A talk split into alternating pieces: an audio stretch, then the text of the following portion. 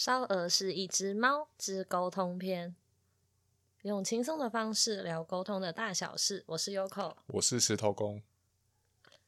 今天这一集沟通集啊，就是想要跟大家聊一下我们之前养了一只名叫烧鹅的猫咪，然后。下呃，我们应该会分成上下集，然后下集是，诶，我有一个技能，就是一个叫黑娜的一个技能，然后它不是只是外面那种祝福图腾，就是它还可以去读取一些你与动物啊、你与人之之之间啊一些前世记忆，然后那个我想要放在就是魔法篇的下集。那如果你们对这有兴趣的话，就是到时候下集可以来听。那今天这一集主要是想要就是有点类似来。算是纪念他嘛，算吧，嗯、就是就就为帮他留下一点足迹吧。对，就是纪念他，然后跟一些就是接到他，然后反正就一些有趣的沟通的小过程啦，这样子。好，那我们今天就先来聊一下烧鹅啊。哦，我们我们平常会叫他鹅鹅啦，所以呢，我们后面可能就用鹅鹅来称呼他。就是他原本是来自于哪里？就是要先简介一下。我们之前在家附近，好像是有一次停车的时候吧，然后就有发现说，哎，里面有一，就是那附近有一区就有猫，对，有猫，然后还蛮多只的。然后那时候我们就觉得，哎，很好奇啊，想说就跑去那边看，然后想说，哎，这很多猫哎。然后之后我们就会开始拿了一些食物过去那边喂，然后烧鹅是其中里面的一只猫。它其实以前被我们叫什么小皮。对，被叫小皮，就是那那一区，它就是一区。然后啊，如果你们有在 follow 我的那个动物沟通的粉专的话，你会发现我在很久很久以前，大概至少就一年前之前呢，我会发一些什么猫猫区的沟通故事，就是就是那一区猫。然后那一区猫，因为就是有黑的啊、三花啊，然后虎斑，然后虎斑是里面最多的。然后我们那个时候因为虎斑好像三三四只。我们就帮他乱取，就是皮，我们就是叫他什么皮氏家族，对对对对，然后就会有什么皮皮呀、啊、大皮呀、啊、什么，然后他是里面、啊、对，然后他就是里面叫小皮，因为那个时候我们有认识一个艾妈，他就比我们，他就是应该是他先开始喂的，所以他们才会聚集在那边。然后之后那个艾妈就是说他是里面年纪最小的，所以呢，我们就把他叫小皮，对，嗯、然后会说皮是因为他们就真的都很调皮，所以才叫他小皮这样子。那接下来就是为什么到最后烧鹅会来我们家呢？他会来我们家的原因其实是那时候，因为我们不是都我们会固定喂嘛，然后如果他们有什么生病啊，那个艾玛会类似投药吧，那个、嗯、他之前都是投药，对，他就投药给他，然后结果有一次是里面那一只有一只黑猫，它的那个。皮肤病吧，对，皮肤就是掉了很多块毛啊，然后脚走路一拐一拐的嘛，哦，对，它走路一拐一拐的，然后呢，鹅鹅它那个时候是一直流口水，然后呢，呃，饭就比较不爱吃，然后是喜欢吃肉这样子啊。我要我想先补充，那个时候那群那一区的猫其实我们都摸不到，里面摸得到的是黑白，就是冰室猫吧，乳牛猫，然后反正它们一直过世，嗯、一直不见了。然后之后是呃呃，那个时候因为它很爱吃，所以我们只要开罐头，它会上来偷肉，就全部的猫里面只有它会偷肉什么。然后之后我们就偷摸它，然后摸了几次之后呢，它好像就莫名其妙被人类的摸摸给征服，之后它就会我们出现，它就会一直蹭，然后要摸摸，然后就会鹿倒，对，它会鹿倒在地板上，反正就是它算是就是被征服的猫。然后，然后之后反正就它。之后就是一直流口水，所以他的就是我们去喂饭的时候，他好像有时候都选择不吃，然后反而要我们摸。反正就有一天，那个艾妈就是请人家来诱捕猫咪，是想要接那一只脚受伤那只黑猫。然后那一天，那天我们不在，我们也在，哎，我们也在，我们也在，也在，对。然后结果那一只黑猫吓跑，然后呃抓不到，最后就。诶，第一次，第一次我们再没抓到，然后觉得之后第二次的时候，因为我们出差了，所以是他跟我的朋友一起去，结果他们就是抓不到那只黑猫，然后结果抓到的是鹅鹅，对，抓到了鹅鹅之后呢，他们就把它带去看，就反正都抓到，然后就带去看病，然后医生就说口炎怎么样的，之后是我的朋友就是先帮我们照顾了一个礼拜，因为那时候我们两个人就人不在台湾，然后我们要回来的时候。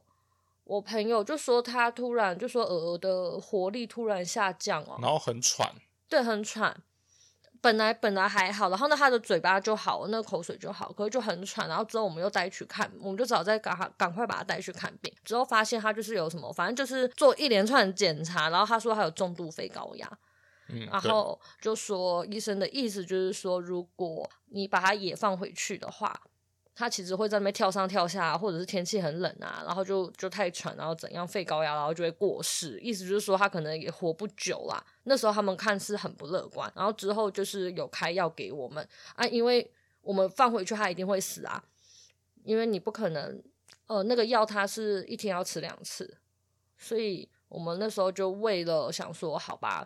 要为了要帮他喂药什么，我们就把他接回来。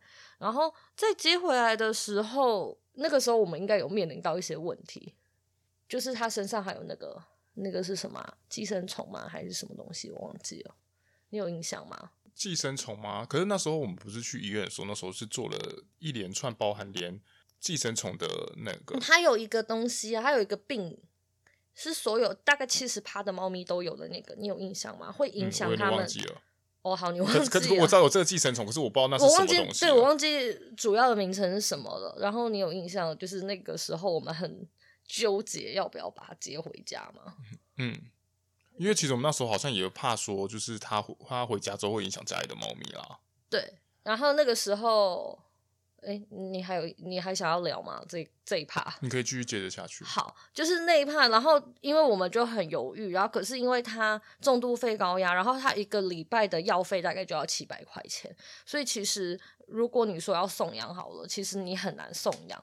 然后可是因为他还算，我觉得他还算亲，算亲人啦，因为那个时候都可以摸，就是最后是有收服到可以摸。之后我们就是问家里面的猫，然后家里面的猫就是占两派。一派觉得不 OK，就觉得不要，然后一派就觉得好，就是要接回来。然后那时候我们犹豫的点是因为。呃，忘记那个是什么病了，然后呃，忘记那个是什么虫了。然后他说，大概医生是说大概七十趴都会有。然后他是透过粪便传染，是不是？哦，对对对对对。对啊，猫砂粪便啊。然后之后他的意思是说，如果家里面的猫本来没有的话，那这样子的话，它就会、就是、有机会会得到，它就会得到。嗯。然后呢，得到之后就是有可能会拉肚子。先刚开始亲的好像是拉肚子。呃，就是它会有一个父，呃，就是有可能会变成什么父母？哎。腹膜炎，对，就是那个是腹膜炎的呃前面一个前置的一个条件，但是那个医生有说，基本上你如果是外面捡到的猫还是什么，反正他们基本上应该都会有这个带原体啦。然后那个时候很犹豫的是，因为像朵朵它是人家，反正就是家里面的，我没有验过，也不知道有没有，就担心说那个时候医生就有讲说，其实你有很低的几率，就是他们之后就会跟着一起带原，然后就有机会低几率的机会会有腹膜炎。对，就是他有跟我们这样讲，所以那时候非常犹豫啊。最后家里面的猫咪就在那边叽里呱啦，就是一个说好，朵朵说不好嘛，对不对？嗯。朵朵就在那边不要啊。他讲什么？你有印象吗？没有。哦，你没印象？那咪咪讲什么？你有印象吗？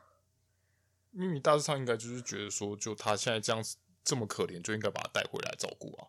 哦，朵朵那个时候还蛮实际的，他好像就是有很就讨论到很多家里面的一些状况，然后他觉得就是不需要。而且因为那时候他好像有讲说，是不是家里也太小了啊？对对对，还还在那边分配区域。对，就是他讲了很多，然后可是最后我们两个人就还是会觉得忘记了，反正我们最后就下定决心，想说不行，还是把它接回来好了。要要不然也没有，因为没有人可以养它的话，你放回去它也是死，我们也不可能就是就这样子把它放回去。对，因为因为虽然说平常不是都不是我们在最主要在照顾它，可是因为我们也是偶尔会去放放饲料啊，拿肉给他们吃，那也多多少少也是还是会有感情的。对，然后之后反正就接回来，然后接回来的时候，一开始是先放我朋友那边，他也帮我们照顾了一两个月有，可是因为鹅鹅很不亲它，嗯，对，然后接回来之后，我们一开始是先把它关笼子养，嗯，然后有一天它就自己跑出来了，然后跑出来了就很自然的逛街。之后就就让它在外面了。对啊，只是就是食食物那些就还是因为放在笼子里面，然后它自己还会回去吃啊。然后猫砂它还会去上它自己的啦。对，然后之后就这样。要聊你想要聊他的病情吗？病情我大概就是这样。对啊，病情大概是这种，就是重度肺高压。然后医生每一个医生都觉得不乐观，应该没几个月就会挂掉的那一种。可是他看起来真的是很好哎、欸，他们说他的求生意志很强。嗯，我们这样子一路。从从原本刚开始大家去慈爱嘛，那时候是挂急诊，大家去慈爱。然后后来再带去全国跟中心嘛，对，因为他最主要他的那个病情，他心脏这一部分的肺高压就只有中心有办法去，就是做一些就是治疗啊或检查，对检检查，然后最后他是说检查不出原因，只知道他很严重，然后开了一些可以让他比较好的，对，身体比较舒适的药。所以说，其实我们等于说我们养它大概接近一年，所以这一年大概我们就是每天就是一直在喂它吃药。我们就是变成那个啦，我们就提前在三十岁的时候就知道什么叫长照，就是照顾病人。我们是没办法出出远门呢、欸。然后如果我们要出远门的话，我们就要托，例如说，就是我就会托我那个当初照顾他的朋友来帮忙，呃，帮忙喂药，然后什么，就是因为他是早晚都要吃药。对啊，如果我去其他外县市教课的时候，我们就可能必须得拖一天，所以之后我们基本上是没有办法出远门的，就因为他，因为要照顾他。然后重点是因为他是他虽然亲人，可是他是只亲认识的人，只要是不认识的人，他全部一律都躲起来，然后非常就是你碰不到他，而且他又爆爆炸之凶。他也只亲我们两个呀？呃，对，他只亲我们两个，然后他那个时候。那个时候初期的时候，因为都带他去什么看病啊这些东西，然后他很紧张嘛。那时候他直接暴咬，就暴咬石头公一口，然后整个手就肿起来，然后还要去打 破伤风。对啊，不过其实想现在想想，那个还蛮划算的，因为打一次破伤风可以撑五年，所以你这五年内被被任何野生动物攻击，可能都还有一些。哎呀，那血是狂喷，就是一直在地板上滴的那一种，就是吓都吓死了，只凶凶残的猫。那你要聊一下，说他来就是到家里的时候，跟我们家两只猫咪的相处吗？因为他呃，其实以动物界来说，他们很注重那个体型，所以其实如果他们他们就是看体型大小，然后来决，就是先来决定呃谁强谁弱。其实啦，然后再来，当然还有先后顺序嘛，来家里面的先后顺序。可是因为我觉得最主要还是以体型为基准，所以家里面的猫咪啊，因为朵朵跟米奇都是女生，然后烧鹅它是个男，它是男生猫咪，然后男生猫其实本来体型就会再偏大只一点点，然后家里面的猫超怕它的，就是那种会吓到那种好像花容失失色，就啊，然后就就跑走。然后那个时候很好笑的是，我们在跟朵朵跟米奇玩的时候。烧鹅会坐在旁边，一脸渴望的想要加入。你就看到他的脸，他的脸就是想加入，想加入，想加入。然后呢，重点是他加入了之后，他们就会全部躲起来。对，然后他们就会躲起来，然后他们就不玩了。然后或者是朵朵会直接对他生气，然后去跑去躲起来，就躲好。然后没有人要跟他玩。哎，说到这里，我们刚刚没有聊到那个，我们少聊他为什么叫烧鹅。那个时候他在我朋友那边养。然后我们想说已经要领养它了，所以要给它一个名字。哦、名字那个时候是沟通，然后就沟通。然后那时候我本来想叫它虎虎，因为我觉得很可爱。然后他就觉得虎虎还 OK，可是那时候还开了一些其他的呃名字。就他那时候他也不要叫小皮啊。对，他就说他不要叫小皮，然后就之后就有一些就取了就挑选了几个名字啊，然后他就这个不要那个不要，然后虎虎他本来还有点觉得 OK，然后之后他好像对某一个音次声的音好像很有就觉得很有分量感，然后之后是我朋友，就是因为我们大家都在想名字，又想不到他本来啊他本来取虎皮啦，然后之后他就想想，然后呢就是想说脆皮呀、啊。然后就又烧鹅，然后就这样子排了一长串的奇怪的联想。那个烧鹅真的不是我们想的，是我朋友想的。嗯、然后反正我就全部都给，我就给鹅鹅听。我说有这些、这些、这些。然后那时候我最希望他选虎虎，因为我觉得最可爱。结果他本来是觉得虎虎不错，结果听到后面之后，他最后就说他要叫烧鹅。他觉得烧鹅名字真的很不错。我不懂哎，到底哪里不错？我是笑翻，超超好笑。然后就之后去看病的时候，就只好说他叫烧鹅啊。然后每次都会听到他们说：“哎，烧鹅烧鹅的爸爸妈妈可以进去喽。”然后，而且那个名字可能太特，可能太特别吧。然后他们都会特别的有印象，然后就一直说：“啊，是烧鹅的那个家人呐、啊。”然后怎么样？然后之后有一次是那个柜台跟我说，他一度以为烧鹅是一只贵宾狗。我不知道为什么，就为什么是这种联想？我我在想，可能是因为那个烧鹅鹅外面被烧烧烤后的颜色。咖啡色，然后他就想说可能是贵宾狗，而且他们都觉得应该是狗狗才对，然后怎么会是一只虎斑猫，就完全不搭嘎的。对，是这样子。然后因为它的名字，所以其实医医院，就是我们跑的每一间医院，他们好像都认识他。嗯，对对，而且因为它的病情也比较特殊啦。对啦，对啦。可是因为我觉得柜台会记得，应该是因为哦，对啊，都是因为名字太，而且我们频率很高啊。哦，对对，每个礼拜我们都要回去。对啊。哎，那你要不要再聊一下他跟家里面猫咪的相处？就是除了这个试图想要跟家里面的猫在一起，就这个那时候好像有沟通过说，因为我们那时候是在另外准备一个碗，因为我们那时候养家里的猫咪呢，基本上他们就是一个人有一个碗，然后那时候我们就我就买了其他的碗，然后想说其实让它吃，然后结果发现它不要，它就都要去吃那两个女生女生猫咪的的饭。然后想说为什么，然后就跑去问他，然后他那时候就是说想要跟家里的猫咪一样，嗯，对对对。然后哦，你这样讲我就想到那个时候他烧鹅会做一件很奇怪的事情，就是我们家的猫咪躺过哪里，女生猫咪躺过哪，没多久它就会去那边。然后我们就想说，到底为什么要抢别人的位置？我们那时候以为它是要占地盘还是干嘛？然后结果有一次我就问了他，我说你为什么要做这件事情？就是其他猫咪会。不喜欢，因为就是位置被被抢走啊，然后之后他们都不能用。然后他的原因是说，因为他觉得，我觉得听起来好像有点可怜，因为家里面猫不要跟他玩。他说他觉得他上去之后呢，他就会有他们的味道，然后他们就会成为好朋友，就是 一种动物之间气味与气味的那个，就是占地盘那种概念。然后还说，就是家里面的猫咪，就是其他猫咪香香的。然后就想说躺一躺，然后就会有他们的味道，然后呢，他们就会玩在一起。听起来像变态。对啦，如果是以人类的角度，你会觉得这个男的有点变态。不过这样子说也奇妙。可是后来我们，比如说我们那时候在过冬的时候，然后我们搬出来那个暖暖炉的时候，他就不他就不要给其他人用，他就全部他暖炉到哪里他就跟到哪里。对他啊，那他就喜欢啊。哦，而且他很可爱的是，因为他以前不是在外面嘛，就是那种浪浪，所以他来这里之后啊，他有一种天哪，这世界上怎么会有软垫这种东西？所以他在初期的时候，至少应该有半年有哦，他只会躺在沙发啊、床啊、椅子啊各种上面软软的地方睡觉。他绝对不躺地板或猫抓板，死都不会。是到后期的时候，可能已经习惯了，然后才开始就是会睡纸箱啊，对对，会睡这些地方，对，会睡其他地方。然后我还记得说，那时候就是我们捡烧鹅回来的时候，那时候是你怀孕嘛？然后从怀孕，然后一路到生嘛，嗯，就刚好稍微也也陪伴我们这段时间嘛。对。然后我记得就有一天晚上呢，我在我在客厅顾小孩。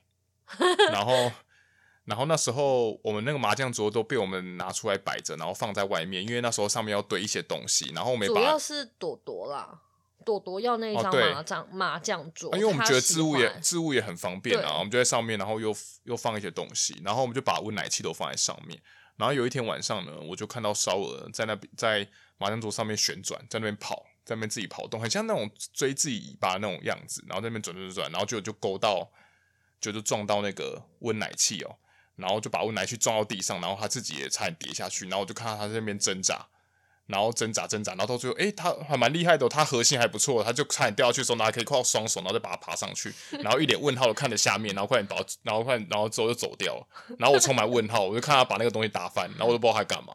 而而且重点是温奶器里面是有水的，所以你知道那个晚上就已经顾小孩很累，然后还要去帮他收收拾残局。不过大家看到还就是也不会想生气，我就就就有一种傻眼的感觉，那种不知道该说什么。而且重点是最厉害是你居然还有录到，到时候把那个，哎，对啊，我到时候把它放在那个。呃，那个现实动态或者是 Facebook 好了，就是放在留言处，你们可以去看，真超好笑的。那那一段真的是百看不腻耶，很像动物迷因。然后再来就是他很贪吃，他非常厉害，他就是有了它之后，你的肉全部都要藏在那个微波炉里面藏好藏满，因为你无论是生肉哦，或者是熟的肉哦，你之前他还什么，他去叼那个香肠，有一次是我们。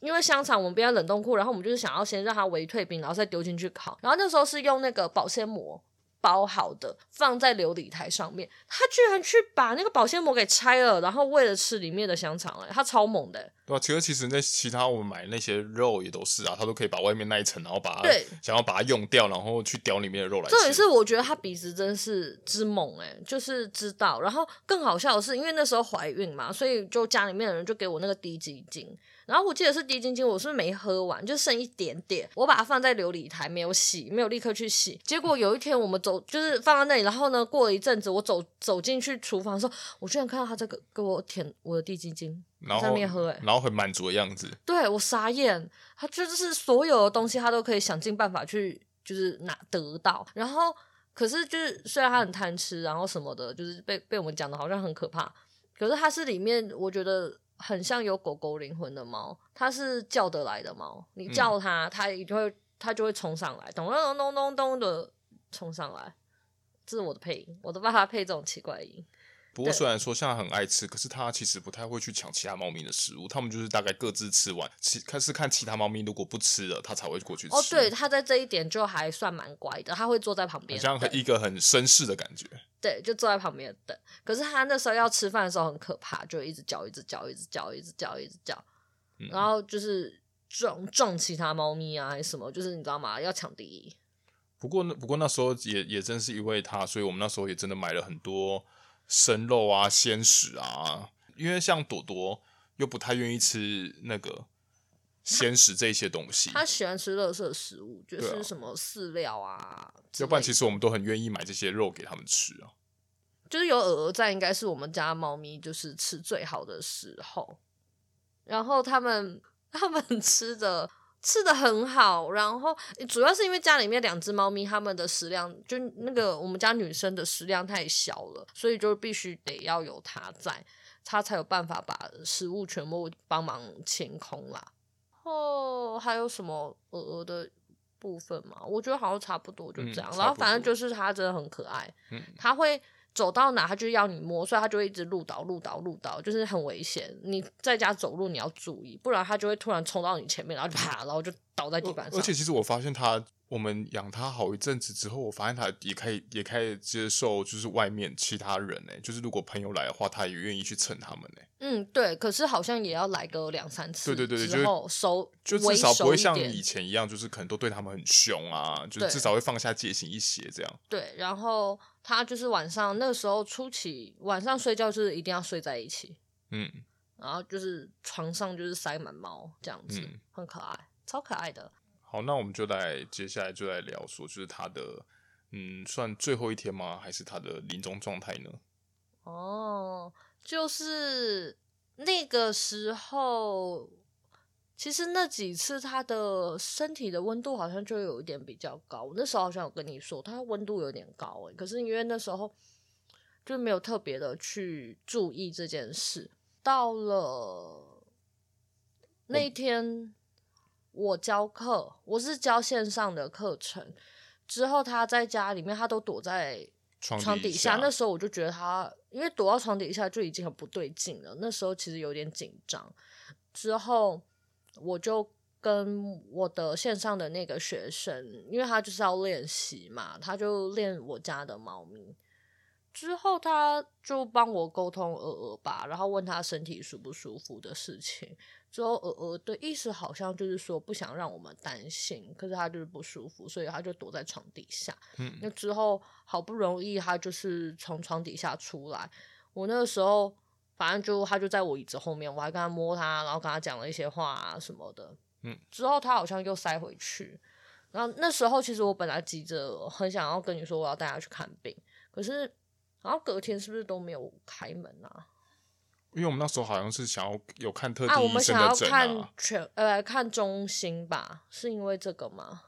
嗯，对，我们要挂中心。然后那时候我们的中心已经有后来有看了，礼拜一还是礼拜二才有？对，可是需要一就是他只有固定门诊时间，然后就有那时候他好像出事，好像是礼又类似像礼拜三或礼拜四，没有，他是礼拜六，因为那个时候我在教课啊。哦我我那时候教线上课吗？线上课啊，可是因为他一到五在上班啊，所以我们那个时候是约六日啊，哦、所以应该是礼拜日啦，可能是礼拜日那天沟通，然后之后我们本来就是想说要，然后，我们之后就到隔天，然后隔天本来因为因为哦，我想起来，因为他出来之后，他虽然有在回回床底下，但是他那一天的晚上，他又跑上那个，他又跑到我们卧房里面的柜子上面睡觉，嗯、看起来好像又没事了。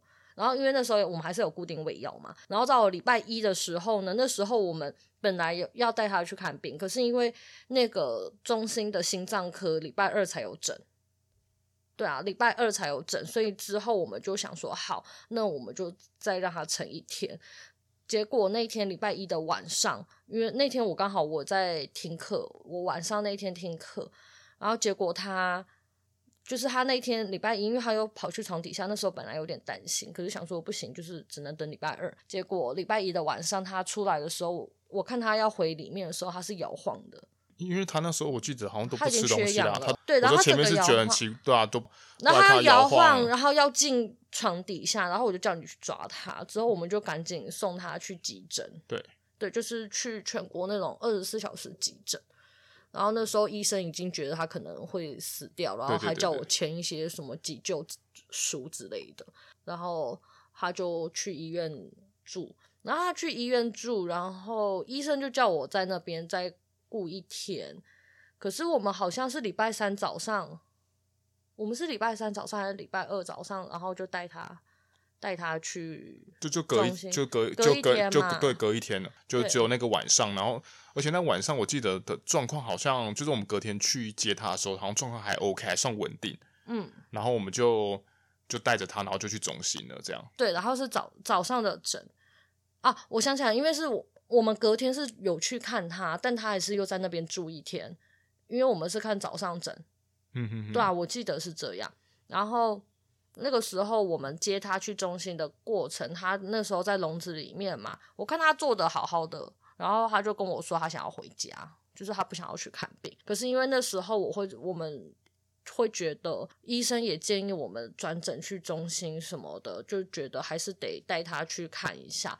而且那时候知道，就是所有的医生或者是我们跟他聊天的过程，你其实知道他是一只求生意志非常之坚强的猫。他那时候牙已经烂到快爆了，因为哦，他去这一年我们还带他去拔牙、整理他的牙什么的。他那个时候就是听说医生说他拔完牙就是真的很虚弱啊，就快受不了。但一看到食物啊，狂吃猛吃啊，然后就想说哦天哪，这只猫就是也太猛了吧。不过他那时候真的是，他那时候拔完牙之后，他的状态真的差很多诶、因为其实，因为他因为口炎这件事情，就是他如果你在如果投药的时候，他是没有办法好的，之话之后可能医生就会建议说，你可能要把它牙拔除，他才会就是把那些蛀牙那些把它拔掉嘛。然后那时候我们其实原本想要拔掉他大部分，可是因为碍于他的心脏问题，对心脏问题，所以他麻醉也不能打太久。可是他他这样他不能吃东西，也会对他造成就是困扰啊。而且他口水超臭。对啊，他每天在家里面滴口水，他每个每个躺过的地方都爆臭，而且那个臭是已经是超出你想象的那种，不是不是只是我们，比如说有时候我们自己轻微这样流，有时候流口水的那种口水臭，他那个已经超出一些重度。范畴，对对对，重度之臭，对，那时候真的很困扰哎、欸，我们的床单啊，我们的所有地方啊，全部就是真的都他躺过的地方真的都爆臭，然后那个你是没有办法使用的，嗯，对吧、啊？然后。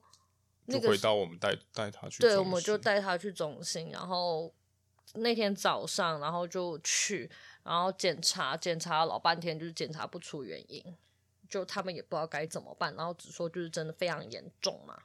然后他那时候后来他就问我们说，要不要让他安乐死，因为他们知道他的状况已经就好像不太好。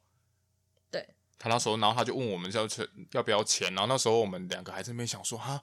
他这样就要签了，那我们那时候是原本还提跟他提出说，我们想要把他带回去，带回家里。然后那时候他们他他们就觉得很困惑，说，诶，他都已经很不舒服了，然后你也没有要让他在那边安乐死，为什么还要再把他？带回去这件事情其，其实那个时候我觉得已经有点沟通上面就有一点障碍，因为他那时候的意思是说，你要再继续积极治疗嘛，还是就算了？嗯、然后呢，他的就算了，其实就是安乐死，但他没有说出安乐死。然后我们就跟他说：“哦，哦，那那我们不要再积极治疗，因为他们可能也觉得说，其实在治疗对他来说就是负担，而且重点是因为他们也找不到原因，所以其实基本上没什么法子啦。对，然后我们就跟他说：“那不要。”然后就最后是，我们就跟他说：“那那那不要积极治疗。”那时候我们的想法就是。那我要带他走。结果他居然就是要要我们签那个安乐安乐死，对，可能对他们来说，他们的意思是这样，只是我们当时并我们也不知道这件事。对，然后之后我们就说，那我们不能直接带他回家嘛？然后他们就是困惑。对，他们可能没有想说，就是哎，为什么这样子不就让他在那边就这样过世就好？还是我们要带回去才安乐死嘛？这些的。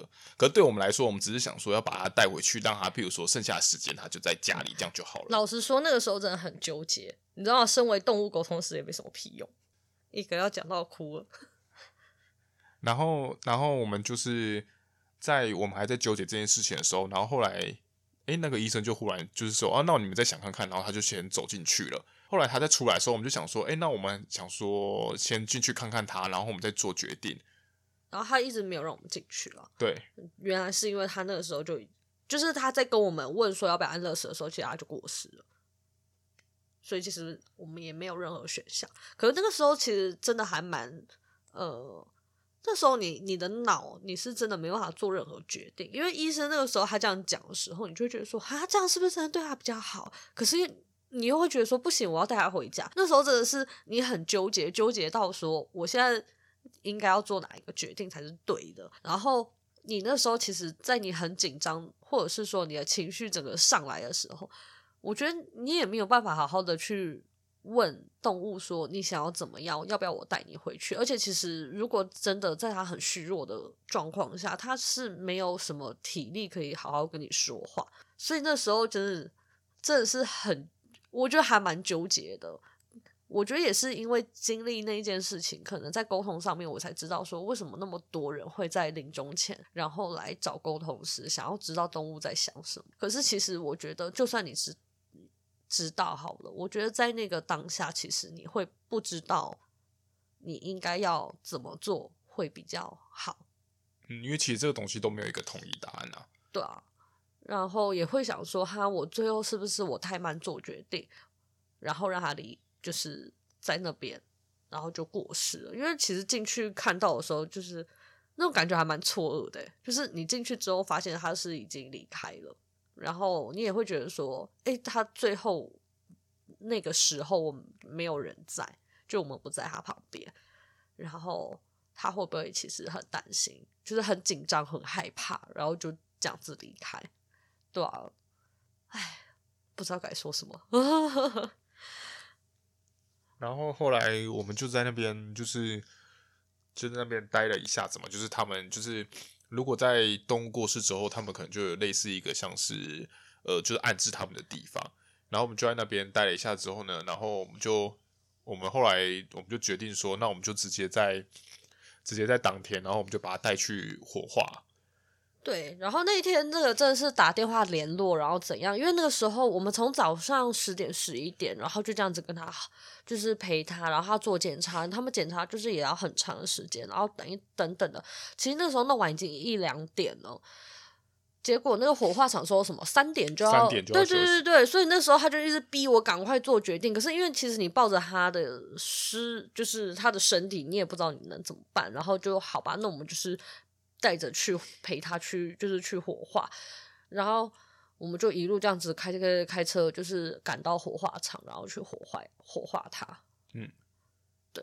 然后我们最后火化，哎，火化的流程，因为那里那个我的我的皮肤不好，就是我被蚊子，我被小黑蚊咬就会大过敏，所以最后是让让你去。不过那那里的那里的蚊虫真的很多，好多。就大家如果真的不幸真的有这么一天的时候。大家记得要穿长袖长裤，然后把自己包好一点，真的，你才能在那里好好的待下去。无论再热，因为其实我们那天去的时候真的很热。对，那那个时候一年八月份嘛。对啊，我穿短袖短裤在那边是一件很正常的事情，然后在那边被叮到爆哎、欸！我光是在下面的，它下面还有一个休息间，然后我在里面等，那个里面也有蚊子哎、欸，然后觉得是另外一组客人，他们有带那个防蚊液，然后还问我说：“哎、欸，你要不要使用？”然后我带，我就是我在那。我在那边陪他嘛，就等于说我要火化的时候是我在跑这个流程的。那基本上除了写一堆资料之外呢，他就是可能会问你说，哦，他可能是比较是什么方式过世的啊？然后完了之后，他就会他就会帮他稍微清理一下他的外观啊，然后他就会把它放在就是类似像他像比如说菩萨的面前，然后他然后就可能会就是叫我念一些，就是类似像经文这样子的吧。嗯，然后完了之后呢，然后完了之后呢，他就可能就去热炉子，然后他后来就后来呢，他就会把它放在一个炉子前面，然后他就然后就把它推进去，然后烤面包的概念，对对对，有点像这样子，丢烤箱喽。然后他他那个就会跟这这在这点上面我。就跟人的火化蛮像的，就是他在推进去的时候，他就会跟你，就会叫你喊他说，就是叫他快点出来，不要被火烧到，就有点类似说你的遗体已经、嗯、已经被烧，可是你的灵魂记得出来，灵魂应该是不会不会被烧到。对啊，可是他可可因为 大部分像东方的都一定会这么觉得嘛，人体火化的时候也是这样啊。嗯嗯嗯。然后完了之后呢，后后来他们就哦叫我在外面等一下，然后他就会去把那些火化完之后就会变成就变成骨灰嘛。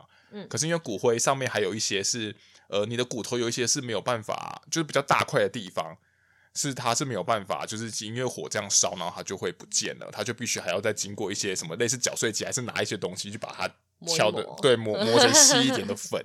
然后他后来整理出来之后呢，他就会，他就他就说，他就问我说，哎，那你之后你是要是要在他们那边葬吗？然后还是说你要树葬啊？还是？你要自己带回去什么的，可是我其实到那天我才发现，我才知道说，原来树葬是，呃，是要一直持续的付钱，等于说你跟他租了一租了一棵树，然后你就要你把把它葬在里面，然后你就要一直付钱，而不是说我们今天然后种了一棵树，然后把它埋在下面，然后让它就这样自由的长大，诶，不是哦，嗯。然后后来，我就我们后来就我跑去问你嘛，我就跟你讲说，那我们后来还是把它带回去，我们就带回去我们自己熟悉的地方葬好了。对对，一开始那个骨灰是先放在家里面啦，到处放，放他喜欢的位置。哦，对啊。有有用吗？我忘记问了，应该是没什么功能啊。然后 反正最后我们就把它拿去那个。可的确，可的可可的确，那时候回来的时候。也是放他自己喜欢的地方啊，是没错啊。对啊，他自己也还是会回来啊。对啊，可是他回来就是他有说对那个骨灰的位置满意还是什么？我们有问这种问题吗？我想好像没有，对啊，没有没有问。可是他的灵魂就是他回来，他自己会去待他要待的地方啊。哦、所以那骨灰在哪？好像呃，就他而言呐，他他这个 case 来说，这个单一个案来说，好像没有什么太大的差别。对，所以说他就是。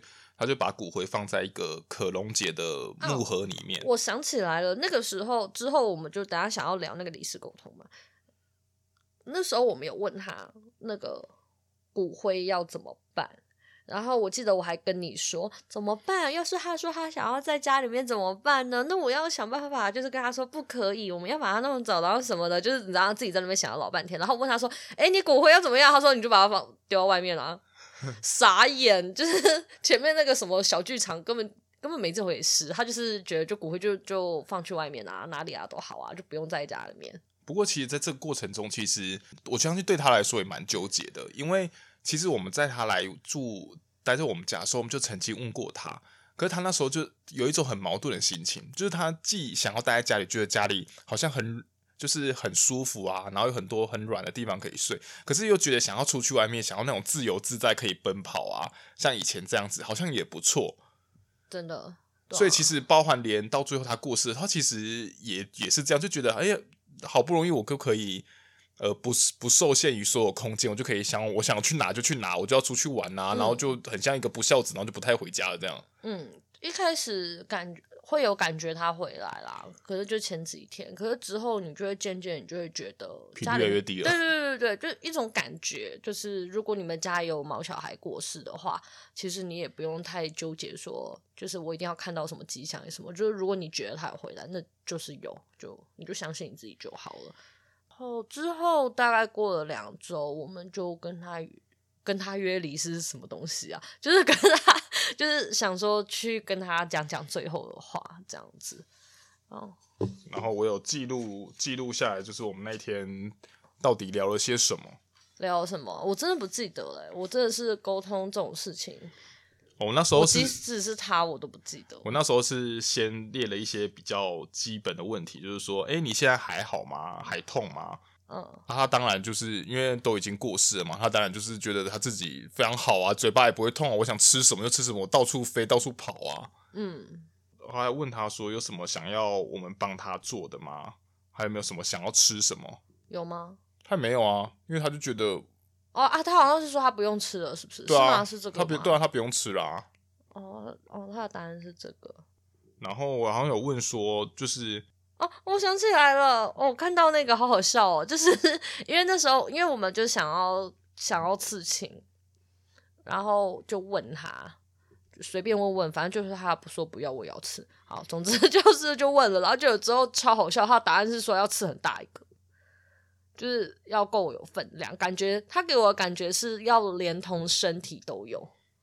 对，然后大大的一只，可是我觉得它它不是要那个刺青的范围真的很大，而是那个图案就是要包含它巨巨大的身躯，然后显示它很大一只这种感觉。还有讲到要有气势啊，对对，哦对，要有气势。然后我问他说：“那那要加口水吗？”他说：“不要。”因为他那时候最常的就是挂着口水，然后到处乱逛。我忽然想到说。就是刚刚有问说，就是有没有什么我们要帮他做的？他那时候有好像是说，就是叫我们可以帮他点点香，然后点点蜡烛吧。哦，是啊。对啊，他啊，所以我们那时候这个我完全没有。所以他那时候在我知道每天你都有点，就都有帮他点啊，无论是香还是蜡烛嘛。哎，这个我想题外，我前几天前阵子沟离世沟通也有一个人。呃，一个人啊，一个动呃，一只动物，他有跟他的照护人有说，他希望他帮他点香，然后他的点香的意思有点不是因为点香可以供他什么东西，而是他说他希望点了香之后，那个香不是会有那个烟吗？他说他希望他的照护人可以看着那个烟，然后把那些想要对他说的话、思念啊，就是随着这个烟，然后有点类似这样传上去的概念。我觉得那也是我听过蛮酷的。可是好像跟鹅鹅要求的这个点香的概念有一点不同啊。然后还有就是他说要偶尔跟他聊天，哎、啊，有这么一段呢、啊？有他有讲，他有讲啊，都没有跟他聊天，他有说。了然后再我们就问他说，就是问他葬在哪里这样子比较好啦。哦，对啊，就这个。然后他不是说要在外面？对啊，是葬在外面啊。然后我们就问他地点啊，我们有选那时候选几个地点让他那个、啊哦，然后嘞，然后。然后后来他后来我们就出去帮他选了几个地点，然后再跟他讲说，那时候就问你说，哎，他这个地点 O 不 OK？是问他吗？不是问树吗？啊，有问树，有问他，哦，就树说 OK，然后再问他，然后后后来事后把它买下去之后，然后你后来再问他说，哎、哦，在那个地点满意吗？他说，嗯，很就很不错。哦，对，哎，说来这也是蛮有趣的，就是因为其实之前因为养了鹅鹅之后，因为经济开销太大，而且因为之前。我们带它去看病那些，那时候其实我还有募款，还有很多人就是捐款给我，感谢感谢。然后对啊，真的很多好人，真的，因为他的那个医药费已经破五六万有了吧？嗯，大概就是整个总花费大概是六六万到十万之间呢。对，然后那个时候真的是觉得不行，我就是要想办法。然后所以每一次检查就是好几万这样子喷，然后之后因为。呃，药费一个礼拜也要七百块钱嘛。然后如果你之后，反正之后又带他看牙什么，反正就真的花了很多钱。那所以我们就很少再去那个猫猫区去喂猫，因为就等于说我把钱都花在烧鹅身上，而且因为有小朋友，其实不太方便。那之后我就是我们都有跟那个艾玛讲，所以主。主力输出是爱妈，之后是有一次爱妈，她就是又叫我们要去，就是能不能帮她喂猫什么的。那一次因为太久没有去了，我就想说我们去的时间因为很不固定，我就跟烧鹅说，你可以帮我跟猫猫区的那些猫咪们说，就是我们现在要去喂它们了，叫他们去那边集合。那次去真的是猫全员到齐嘛，还有新来的猫咪嘛，嗯，对吧？对，就是鹅还蛮乖的，都会去通知。不过最近跟他讲，他说就是不要再。叫他去吩咐这些事情，然后他叫我自己去找里面一只已活着的猫咪，说你去跟他讲，对，他不想再做这件事情了。而且那个时候，鹅鹅还会一直跟我说，你就把那那里的猫全部都接回家里面养就好啦。想太多了，同学，他回来也没有给我蓝色小朋友啊。到底我们家才这么小，然后到底我们要怎么样塞得下十几只猫咪啊？对啊，根本塞不下，好不好？好，你继续，你继续。然后那时候我们有问他说有没有看到在猫猫区过世的另外一只猫咪啦？哦，我们有，你有问？我有问他，然后，然后他说找不到啊。哦，找不到。OK，我有忘记这一段了。然后再就是有问他说有什么想要对当初就是你那个朋友说的一些话吗？哦，对，他说什么？我有转达给我朋友，可是我忘记了。然后他说，就是叫他不要那么霸道。嗯，然后呢，叫他要，他说他是一个热心的人，然后叫他要凡事要量力而为。哦，然后他那时候又给给他给你一个画面，画面对，是就是跟他一起在外面散步，啊、有有在在走路都对，对。然后还那时候还顺便问了一下那个医生，医生就是问了哪一个？就是一直搬他牙的医生。哦哦哦，然后然后他就说他是个恶魔。哦，对，他说他是恶魔。我发现家里的猫咪现在都很讨厌他啦。超好笑，然后米西之前对那那个医生的评论是，他真的很没有礼貌，怎么可以一见人就掰人家嘴呢？啊人啊人家就帮你治牙齿牙医的，要不然怎么办？牙医不开嘴，还能干嘛？然后再来就是，哦，有问他一个很无聊的问题，就是说，当初他很不舒服的时候，他虽然没有要跟我们透，可是他有跟其他猫咪说什么吗？哦，然后他说没有啊，我觉得他那时候答案是说啊，他自己他自己在那时候。他就是已经很不舒服到，他也没办法做任何事情，也没办法联络什么，他就真的就很不舒服，嗯，然后就莫名其妙就就这样过世了。哦，他那时候答案好像是这样，然后我就问他说有什么想要对家里人说的话，这样，嗯，然后呢，先从朵朵开始，啊，然后他就是他跟他跟他就说叫朵朵不要那么贪吃，这件朵朵哪里贪吃？我不懂。他说叫朵朵不要一直吃肉泥。可是这件事情其实是我们后来带朵朵去拔牙的时候做生理检查的时候，其实后来才有发现说，因为朵朵平常喝的水太少了，所以它有轻微的，就是肾脏的问题。对，就是跟同年龄的猫比，它的肾比较虚弱。对，就是因为朵朵现在渐渐年纪也比较大了，所以我在我们那时候，所以那时候我才想说，就推想回去，在想说，哦，鹅那时候讲这些话，可能是叫他不要那么爱吃垃圾食物。可能叫他多吃点健康的东西。啊、对啦，他不吃健康的食物，就是非常挑剔。然后，然后对咪咪来说，他就是一个不知道为什么把他当成吃饭的竞争伙伴。哦，他们确实是吃饭竞较劲的好伙伴，就不懂。他们他们那个他们两个人是，你开罐头，或者是就我们只要在琉璃台食处理他们的食物的时候，他们两个都会在厨房等，只有朵朵就是睡觉啊，做他的事情。可能也是因为这样吧。然后其实到后半段的时候，我就有发现说，鹅就不太不太玩我，就是我们跟他玩逗猫棒，他就会跑掉，然后就他也不太在追家里的猫咪了。所以在他现在过世之后，我后来就问他说，他为什么那时候就不跟他们玩了？他说是因为那其实他在半年前，到在半年左右的时候，他其实就已经开始渐渐开始走下坡，就觉得不舒服了，所以他那时候就。开始没办法跟他们在玩这些激烈的活动了，嗯，然后还提醒说什么叫我们要多买一些生肉给咪咪吃。哦，对，这个我有印象，多买一些肉给他吃。对啊，最近咪咪身体状况也不好，可能要多吃一点哦。然后再就是你跟我嘛，对，哎，我我想不起来他要跟我讲什么，但我。对他跟你讲的话就是特有印象，因为就是什么我懂你，你懂我之类的。哦，对啊，一种兄弟情结。他说什么？什么跟我说是什么？呃呃，什么温柔又坚强哦，就是反正我不用，就是他不用多说什么，我都知道。虽然我也不知道他这意思到底是什么意思。啊、你知道那个画面感有一种就是兄弟，我懂啦，就是那个男生不是会去拍胸部不那个嘛，嗯、手手握拳，然后。拍拍自己的胸部那个，然后呢，可能再用拳头，然后去打你的击掌，还是对对对，打打肩膀，对对对对对，就是那种画面感，就是那种你懂得这样子，你懂得，OK。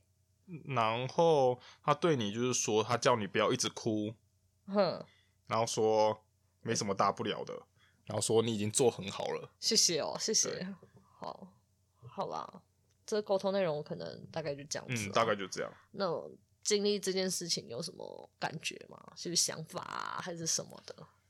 这也算是，这也虽然说我们之前也有经历过猫猫区的猫过世这件事情，因为那时候也是艾妈叫我们，因为有一只猫不见，她那时候就叫我们去处理，然后那时候我们在那边找找办，找了一两天两三天嘛，啊，刚好那个周末又特别冷，后来才在艾妈就跟我们讲说的，诶，他好像在一个地方，然后我发现他叫我们去看，然后我们后来才知道他过世在那个地方。其实我们那时候就已经先经历过第一算是第一次吧，经历过就是像猫猫这样子的生离死别。可是因为那时候它毕竟只是我们在那边让，虽然我们很很痛苦，可是就还没有像烧鹅这就因为我毕竟有养它养了快快一年的时间嘛，像烧鹅这么深刻。嗯、可是其实这一年有它，我觉得整个生活丰富蛮多的。嗯，而且我觉得还突破了一个极限，因为那时候我们家很小，我们家可能二十平不到，所以呃不到。对啊，所以其实养两只猫，我们会觉得以家里面的空间来说，应该已经就是已经紧绷了。然后它经济状况什么，其实我们就会觉得就这样。然后它是逼不得已的，就是你知道吗？有一种就是强迫强迫推销，哎，然后就跟着你回家这种感觉。然后你才发现说，哦，原来我们还是可以再盯盯下去嘛，就是 再多养一只猫，好像还是盯得住。然后家里面的空间可能勉强也还行一点。可是还是有点挤啊，所以就觉得哦，它好像也突破了我们某一些 框架的想象。嗯，而且其实也也因为它，我们也学了很多，就无论是一些临终照顾吧。虽然因为之前都只是查资料跟看书，那都真的都不如说你真的去实际走一遭之后，你真的什么都懂了。对啊，然后那时候其实我也觉得好像哦，我我自己是觉得呃。这件事情会让我有一种沟通，好像真的是一个神圣的职业嘛？